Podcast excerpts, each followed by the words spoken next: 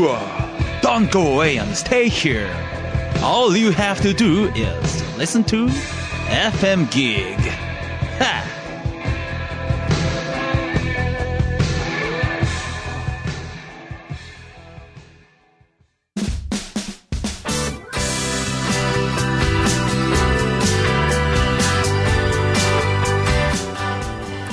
森日和のワトセトラジオ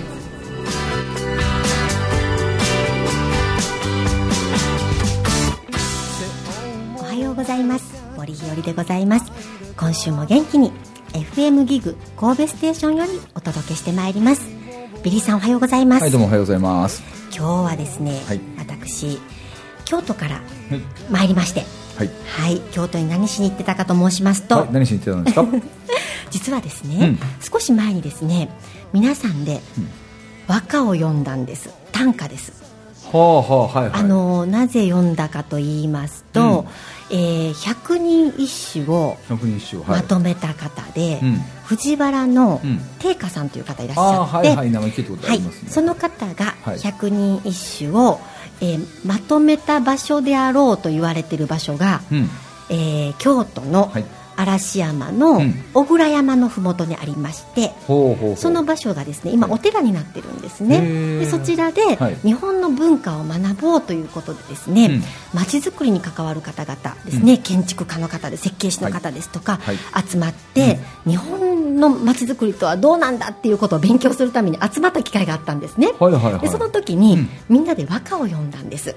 はい、その和歌をですね、あのそのお寺に奉納しようということでほ奉納の打ち合わせに行ってきたんですうね。なのでですね、まあすごいことですね。はい、であのちょうどですねその前に私保育所に行ってたんですけれども、うん。保育園の先生とですね日本語の素晴らしさっていうことで盛り上がりまして、日本語の素晴らしさはい、なぜならば、はい。はい。和歌の場合は五七五七一の味噌一文字31文字ではい。自分の気持ちを伝え、昔の人はですねですね和歌で会話をしてたぐらいですうん。ね和歌三昧だったっていうことなんですね。あそう和そうそう。そう、すごいですねっていう話をしていて、うん。その日本で一番最初に読まれた和歌が、はい。また「古事記」にあるということでですね、はいはいはいはい。今日もまた古事記に関わる話ですとか、はい。い、ろんな教育の話をしてまいりたいなと思っております。した。よろしくお願いいたします。今週もよろしくお願いいたします、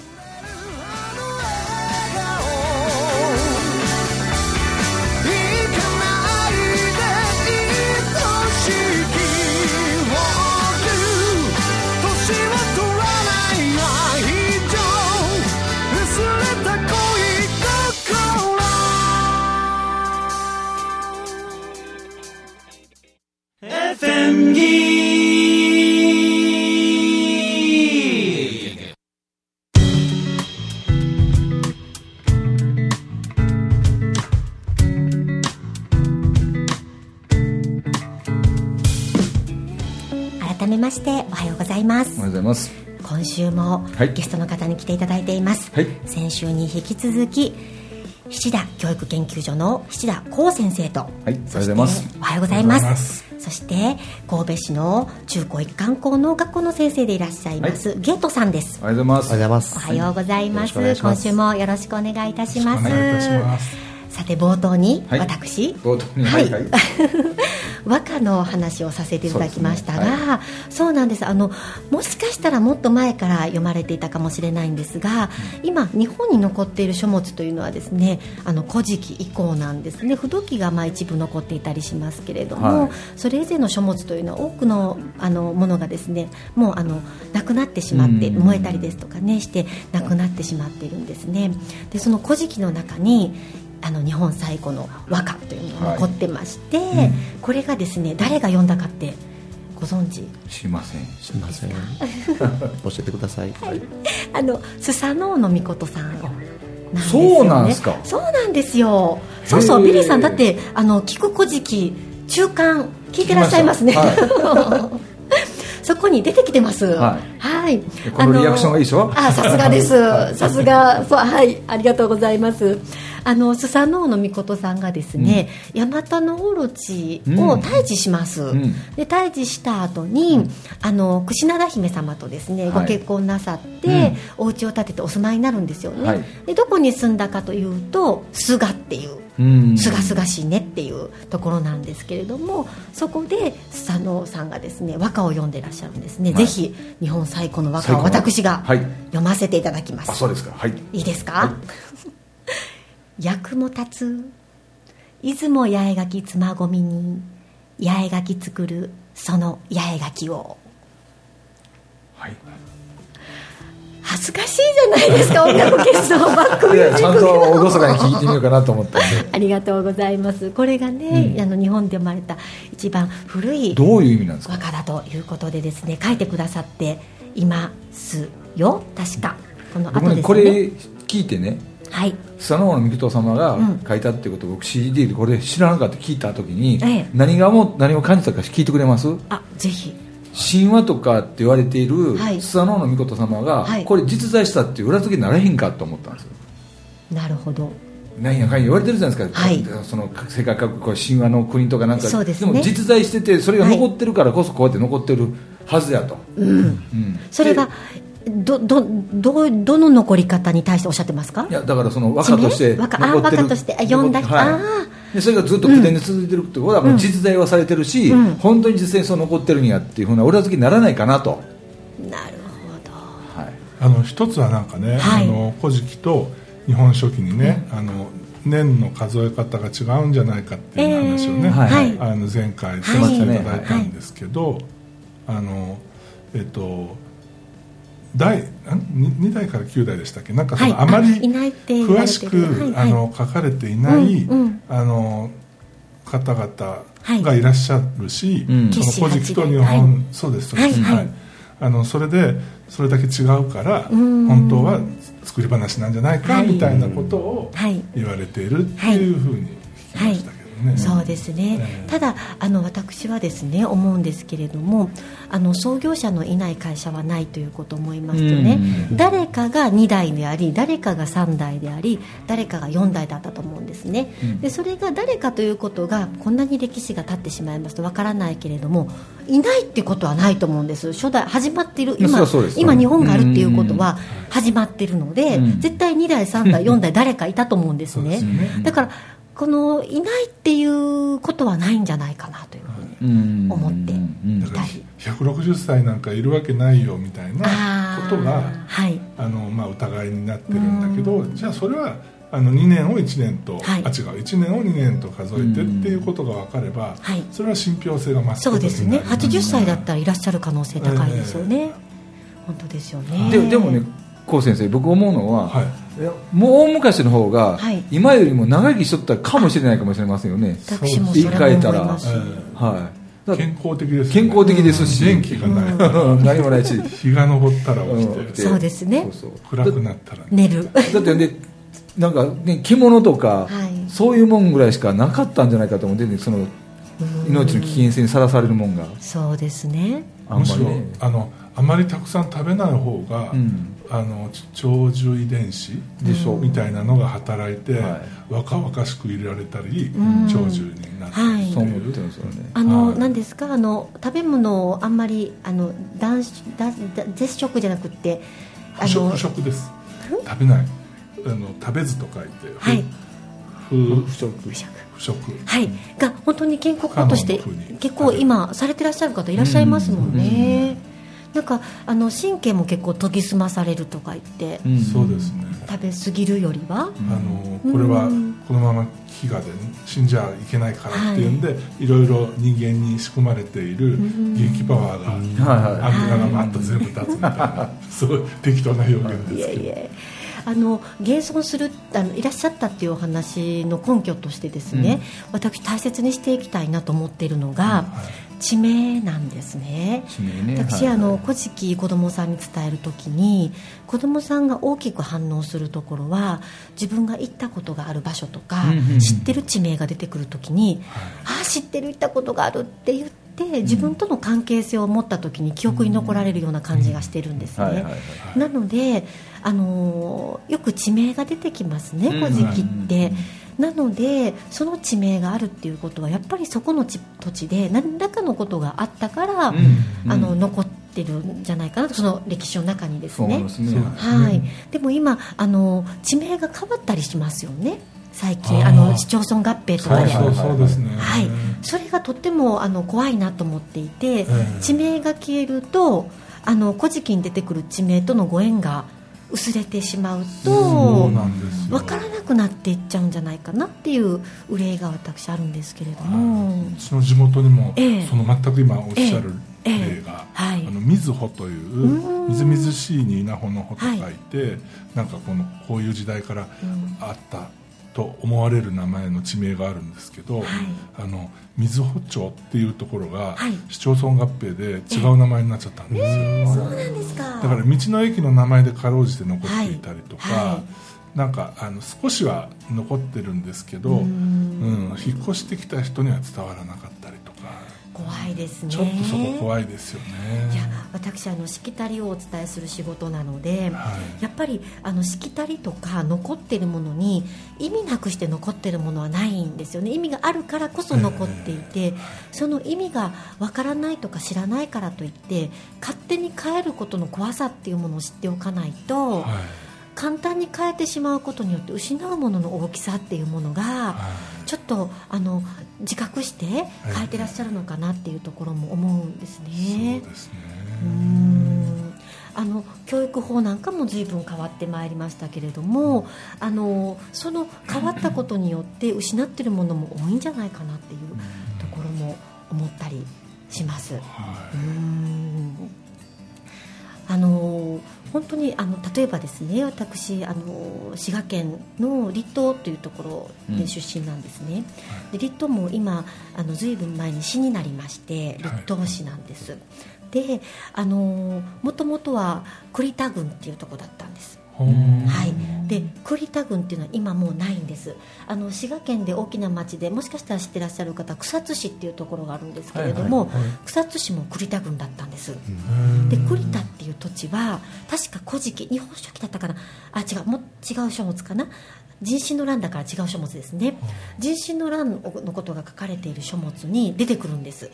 でも今栗田がなくなっているので多分人心の乱のことをまあ調べた時に栗田って言って、まあ、今いっぱい残ってるので分からなくはないと思うんですけれども、地元の子どもたちが人心の乱の中で栗田が出てきてもそこに住んでる子どもたちが自分たちとその人心の乱との関係とか天智天皇天武天皇そして持統天皇様とのご縁っていうのは感じなくなるのかなってそれは立東出身の人間からするとすごく誇りなのにと思いながら。立東市の立は栗ですよね、そうですね、うんはいあの名前で栗田さんっていらっしゃいますよね。あお名前で残ってる残っていうケースはあるかもしれないですね。ありますよね。その地域に住んでらして、名前はなかなか変えないのでそうですよね。あのちょっと希望の光ですよね。はあの名前のルーツもある方がお調べになって松井さんっていう方がいらっしゃって、ええ。でその方がお調べになった時に自分のルーツずっと辿っていくと松井山手っていう駅があって関西にですね、いありますね。はい、そこの松井がルーツだったっておっしゃっていて、そうすることによって自分のなんかこうルーツが分かるっていうのも名前の良さだなと思ったりとか。はコウさんの名字は珍しいですよね。い嬉しいですよね、うです。七田七田これね九州のせいなんですよ。そうなんですか。これは父が調べましええて、ええ。福岡系とはい。佐賀系と、はい。えー七田のルーツは2つというのが、まあ、父なりの結論。なんで七田なんですか？地名？そこまでは分からないんですけど。はい。まあ八田さんとか、はい。六田さんとか、はい。三田さんとか。なるほど。多い方は万田さんとかい。らっしゃいますけど、まあまあ今畑の関係なんじゃないでしょうか畑じゃなくて百田さんもいます。田もんねんぼですね。あ百田さんもありあますよなるほどね、なるほど。そうなんですね、はい、うちの七田はえーこの教育をやらせてもらってますけど、うん。佐賀の七田さんははい。お酒の七田を売ってらっしゃいます、はい。天山酒造っていうところ、はい。佐賀県のですね、はい有名なはい。お酒、日本酒と焼酎と作ってらっしゃいます。なるほど、はい。なるほど。ゲートさんも珍しいといえば珍しい名字ですか？そうですね。あまり私の名字を他で聞いたことはないです。どどんな字を書かれるんですか？はい。言って言わない方がいいですか？いいですよ。あの宇治さんなんですね。ーあの宇治のあの京都の宇治の宇ああはい治はいはなのでいはい、京都出身ですか？いえあのうちの母父ともに、うんまあ、父方の方は和歌山の方なんですよ。和歌山に行ったら何軒かあるんですけど。私宇治田さんっていう方いらっしゃいましたね。しお会いしたことあります、はい。あそうですか、はい。そうですか。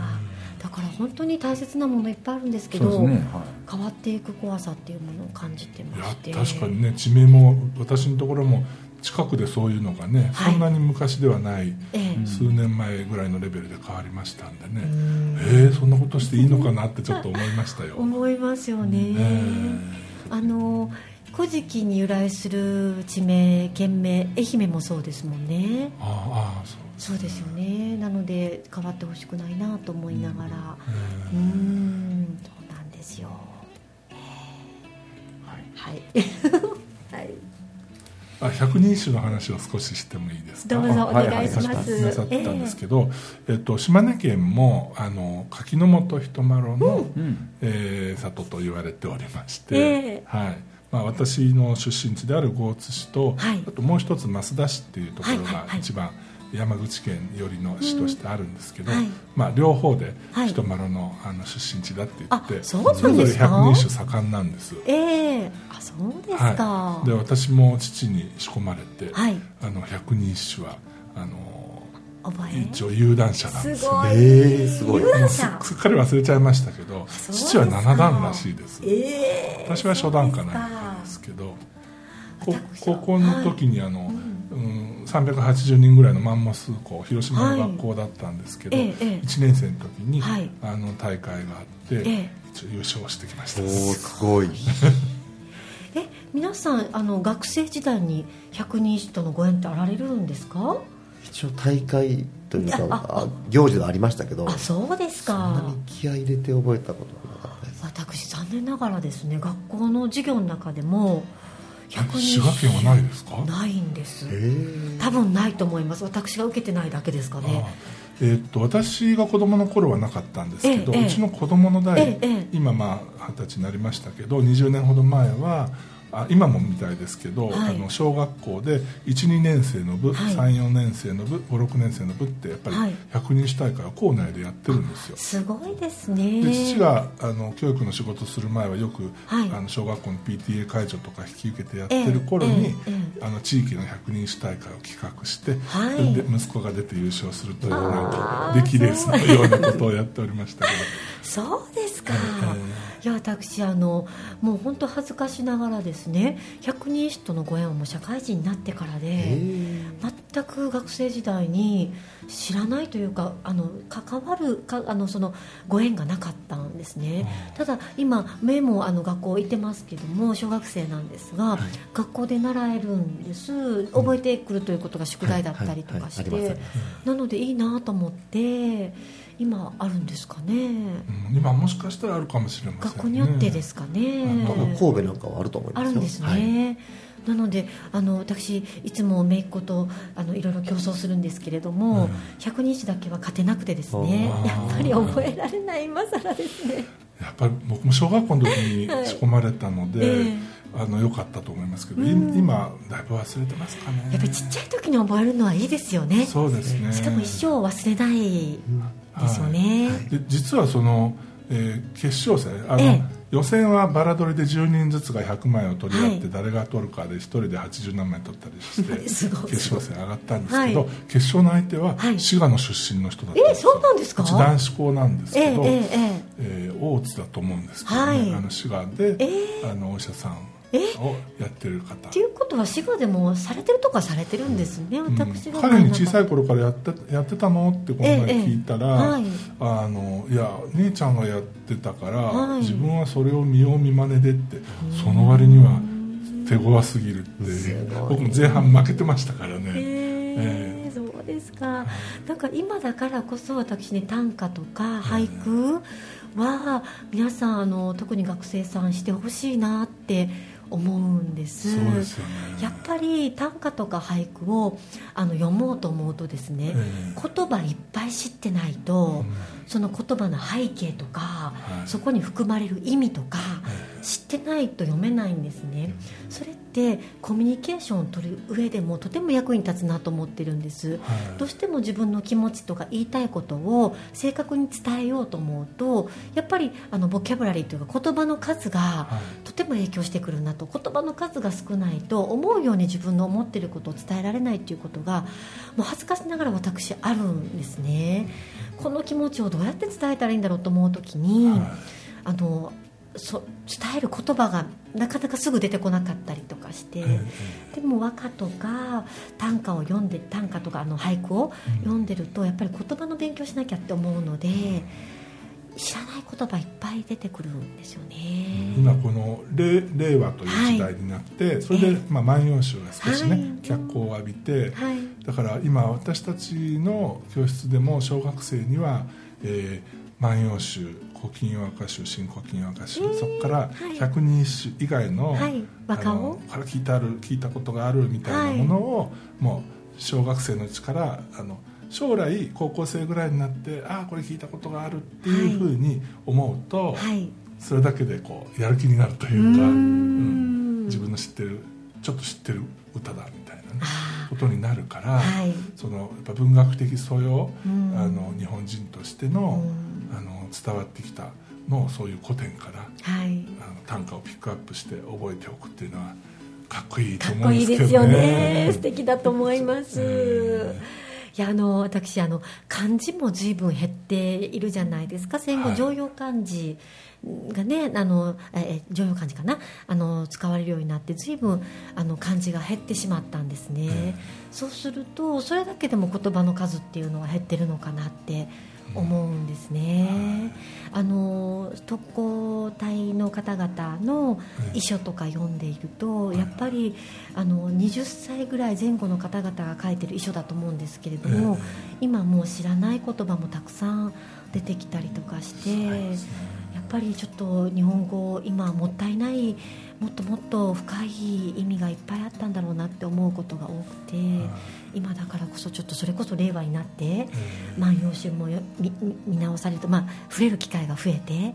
なんかそういうところの探求心っていうかね持って接していけたらいいなと思うんですよね。そうですね、うん。私もあの何度かあの鹿児島の知覧に行って、ええ。そういう特攻隊のうん。若い人たちのあのでお手紙というかねうん。残されたものを見せてもらったんですけど、はい。あの言葉の使い方もちろんまはい。あこれからもうあの身をなんていうんですかね身を投げ出してはい。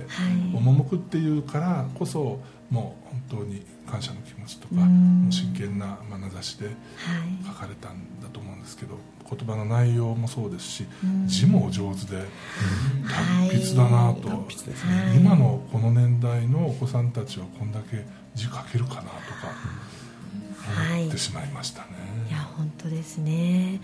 あの今私たちも活動の中でお習字教室を、はい。あのするようにしてるんですね。もちろん私はちょっとお習字ちょっとあの至りませんので専門のまあ先生方に来ていただくんですけれどもやっぱりこの筆跡に思いを込められるのは、はいやっぱり直に書くということだなってやっぱりパソコンの文字とか携帯電話の文字では言葉の意味はその文字そのままに伝わるんでしょうけれども、やっぱり言葉にならない思いっていうのがあってそれはやっぱり直接書く文字でしか？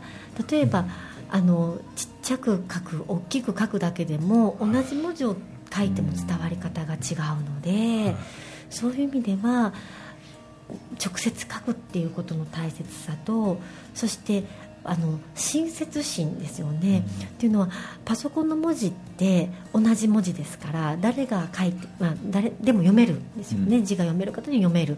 でも自分で書く文字は相手に読める字を書いて差し上げないと読めないですね、汚く書いちゃうと読めないんですね。いくら字が汚くても丁寧に書かないと読めないと思うと相手に読んでいただく文字だからこそ相手に読みやすい字を書こうという心遣いも直接書くとできると思うんですね。心遣い。あと親切な文字っていうのは相手にとって読める文字を書くということだと思うんですね、自分が読む文字だったらもう急いだらもうぐちゃぐちゃでもいいんですけれども、でもアンケートに答えるですとか手紙を書くっていうことは絶対に人様がお読みになるものなのでそういう意味では心を込めるっていうことができると思うんですね、そういう機会もパソコンの時代になってちょっと薄らいでくるけれどもなくしちゃいけない大切な心なんじゃないかなと思うんですよね。コさん今ねあの書をお勉強なさってらっしゃいますのでねねあの素敵な先生にお付きになって。勉強中です。はい、もうはい。まだね、えー半年ぐらいですけど。あそうですか、はい。あの私あの沖縄のですねえっとユタさんっていうのかな。なんかええ素晴らしい特殊な力を持った方と、あの少しだけ名刺交換的なことでお話をさせていただいた時に、はい。あの横に書くともうあのなんていうの？あの意味が思いが伝わりにくいと。はいそういえばそのチランで見たはい。遺書っていうかね、うん。彼らのはみんな縦書きだったなはいっていうのがあるし、はい。で横だとうん。その思いが伝わらないからこそ絵文字で思いを添えないとと。怒ってんだか嬉しいんだかなんだかわからないってはい。言ってあの言われたことがあります何年か前に、えー。はい。あのもともと日本語は縦に流れる文字縦に流れて美しい文字だというふうにお聞きしてまして、はい。なのでやっぱり縦だからこそ、まあ、美しかったり感動させてもらったりですとかそして思いがはい。伝わるのかなと思うんですね、はい。あのお手紙の作法の話をさせていただくことがあって、その時も、あのお伝えします。あの横書きと縦書きできれば特に目上の方には縦書きを選んでいただいた方がいいと。で一応角角があって縦書きの方がもちろん角が高くて、で縦だからこそあの記号が使えるんですよね、はい。今横書きでも例えば次々とかはい。山々とかこういうあのなんで久に似てる字ですね。あ、の使いますね佐文字。そうですそうです。はい、はい。あれも本来はあの上の文字を真似ますっていう字なので、横書きに本来使えなかったものなんですけれども。どうどう上みたいな記号ですよね、あれね確か。そうなんです。でも今は横書きにも使ってらっしゃると思うんですがただあのこの句に長い句をひらがなの句を書くような同じっていう文字ありますよね、はい。あの一文字の前はあの久に似てる字書きますけれども、あのえー重ね重ねとかいう時の、ちょっと2文字以上のものを重ねる時には「く」みたいな字書くんですよね。ね。あれはもう横書きには使えないので、あそうですね。そういう意味では縦書きであのこうね字あの記号が使われてるとあ美しいなと思ったりですとかね。そうなんですよね。でもそれもなかなかパソコンでは表現できないかなって思うとぜひ直接各自のなんか面白みというか大切さみたいなものも伝えていけるといいですよね。そうですね。やっぱりそういうことも伝えてらっしゃるんですね、それはお子さんたちにもですか？えっとですね今のところ手紙の作法の中で伝えてるので大人の方が多いかなと思います。はい。ですね。あの書を習われて何か感じることをぜひお聞かせいただきたいと思うんですけれども、今半年習ってらっしゃるということなんですが。なんかやっぱりパッと見の字の形じゃなくて、うん。あの勢いとかはい。があるから、あの私はこっちの方が整ったいい字が書けたかなってこう2枚ね、えー。あのさっきのと今書いたのと、はい。どっちがいいと思うって言ってね先生が私の書いたのを出して、一緒に学んでる生徒さんたちに、はい。こっちとかこっちとか言うんですけど、ええ。断然こっちでしょって言って、は新しく書いた方を刺されるんですね。あそうですか。自分としては、はい。形は前のがいいけど、ええええ。確かに乗って書けたのはこっちだなっていう、ええその乗るっていうのはこう思いが乗るっていうことで、思いが乗った字の方が素敵はいってことなのかもしれませんね、あーなるほど。ということは、思いを乗せずに書いた文字はよりも。見破られちゃうんですよ。なるほど。わかるんですねやっぱりね。はい。いい素敵なお話をお聞かせいただいて本当に今週もありがとうございましたぜひまた来週もい。ろんなお話をお聞かせいただけたらと思います、今週もありがとうございました。どうもありがとうございましたありがとうございました